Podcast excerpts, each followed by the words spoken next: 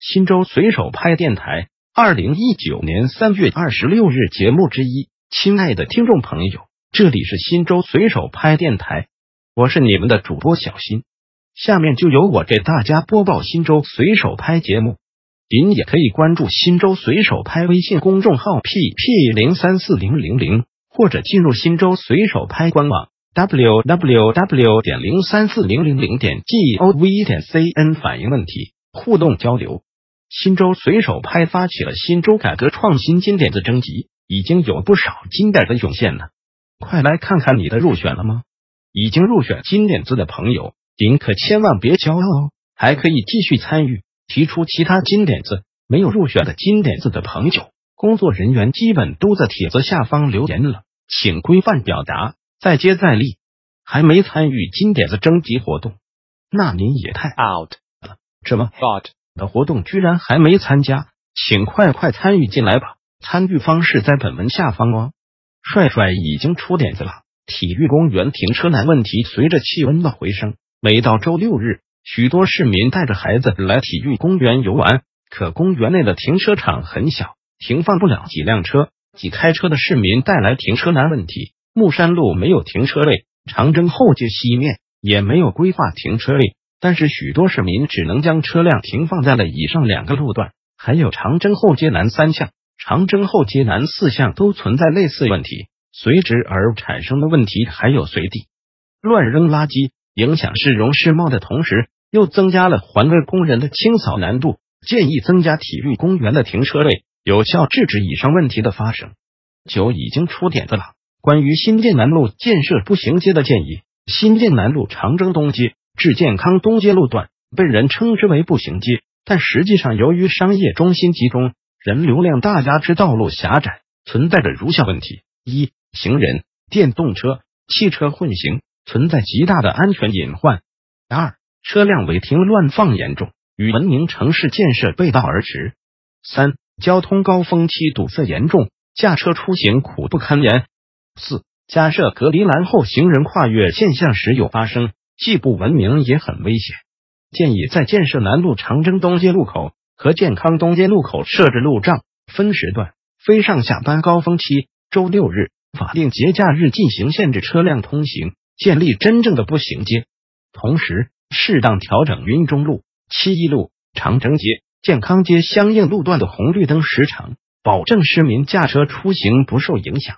走天涯六十三已经出点子了。关于禁止燃放烟花爆竹的建议，打响蓝天保卫战，就是我们对美好生活的向往。然而，作为烘托节日气氛的爆竹，也成了污染环境的一大危害源。爆竹的危害还在于伤害身体，但是爆竹的燃放已在人们心里扎下了根。要想减少使用爆竹，我的建议是：一是从国家制度层面严格进行管控，要从源头减少爆竹的生产量。严格控制生产企业数量；二是对爆竹的销售渠道严格把关，避免假冒伪劣存在于市场中，管控销售商家数量；三是提高人的思想意识，相关部门要在农村、社区大力宣传燃放爆竹对大气、环境和身体的危害；四是通过融媒体等各个渠道广泛宣传国家政策，而非简单的张贴相关政策；五是利用好农村广播。加大对全面禁止燃放烟花爆竹的宣传力度，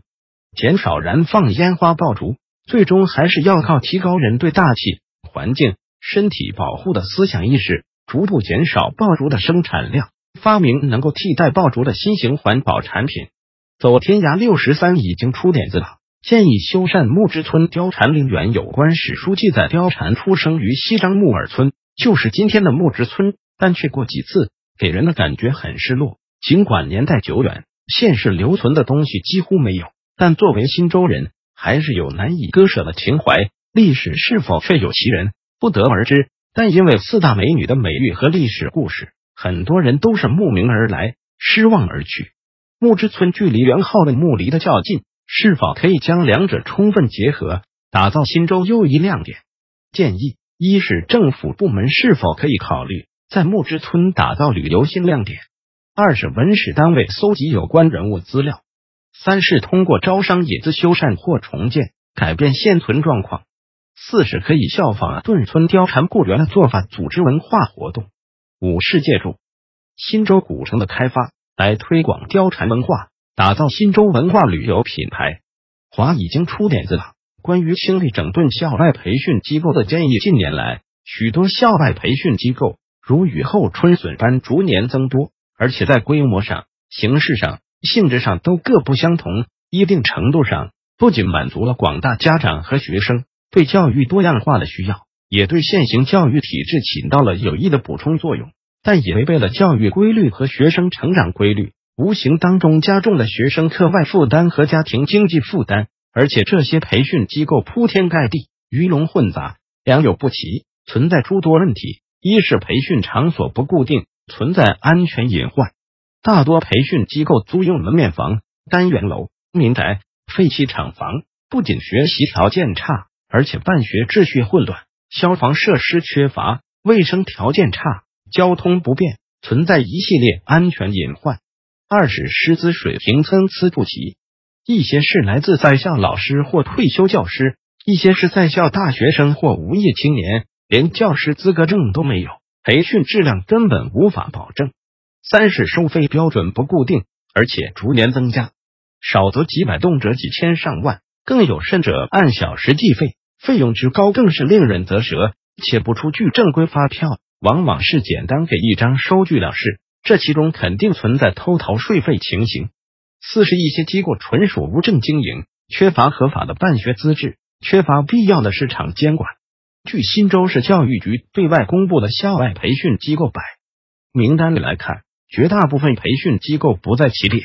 这些年，自上而下针对校外培训机构也开展了一些专项清理活动，但往往雷声大雨点小，效果不甚明显。在此建议如下：一是对校外培训机构。进行一次彻底的清理整顿，建议成立由教育局牵头、纪检监察、工商、税务、消防、公安、城管、街道办等组成的联合检查组，对存在无证办学、无照经营等情形的限期整改，整改不到位勒令关停。二是制定针对校外培训机构的具体管理办法，建议由政府相关部门牵头，会同教育、卫生、工商、税务、公安等部门。对招生范围、开办条件、资质、审批流程、监督管理等作出明确规定，切实做到监督有据、办学规范。三是要规范收费标准，首先由物价部门核准不同类型培训机构的收费标准，杜绝出现乱收费现象。其次，由税务部门加强税收监管，督促其依法纳税、照章纳税，以维护市场公平竞争环境。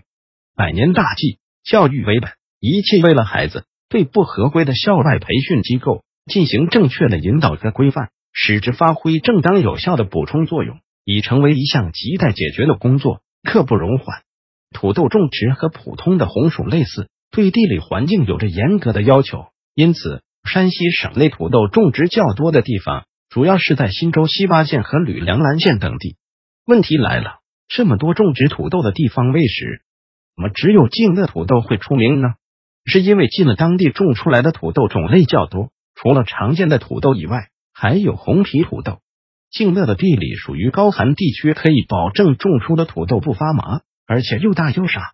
俗话说一方土地养一方人，由于静乐当地盛产土豆，因此当地人对土豆的吃法研究也有很多种，比如蒸土豆、土豆泥和土豆剥烂子等等。总体来说，静乐县产的土豆在市场上的口碑也很不错。深受各地百姓的喜爱。问题来了，作为新州人，你吃过正宗的静乐土豆吗？欢迎在评论里留言，说出你的看法。新州随手拍电台本条节目已播送完毕，感谢您的收听，再见。